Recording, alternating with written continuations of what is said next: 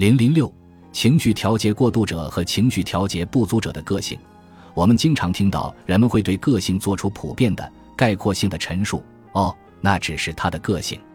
人们会这么说，好像个性是刻在石头上的，是确定了的，永远不会改变的。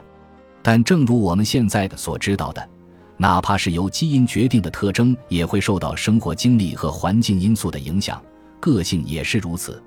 个性被定义为思维。感觉和行为模式方面的个体差异。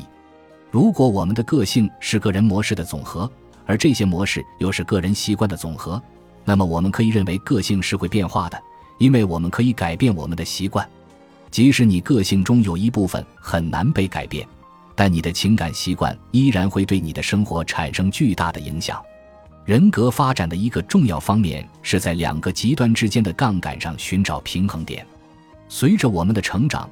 我们努力在我们的身份认同需求中找到平衡，我们就像小鹿斑比，试图找到真正的自我以及生命的意义。一路上，我们从一个极端跌跌撞撞地走到另一个极端。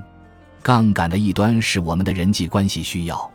我们都知道，要想与他人保持良好的关系，有时必须妥协，放弃自己的欲望。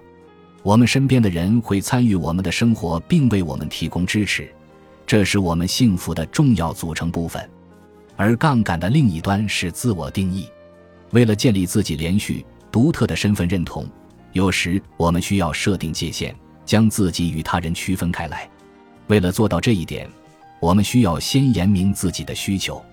你从小养成的那些心理习惯，反映出了你为了在两个极端之间找到平衡所做出的努力。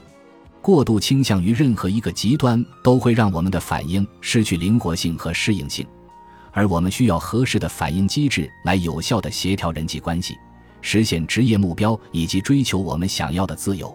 你需要具备平衡这两个极端的素质，并根据具体情况决定自己应该如何调节自己的情绪。这些情感习惯和个性倾向决定了你到底是一个情绪调节不足者，还是一个情绪调节过度者。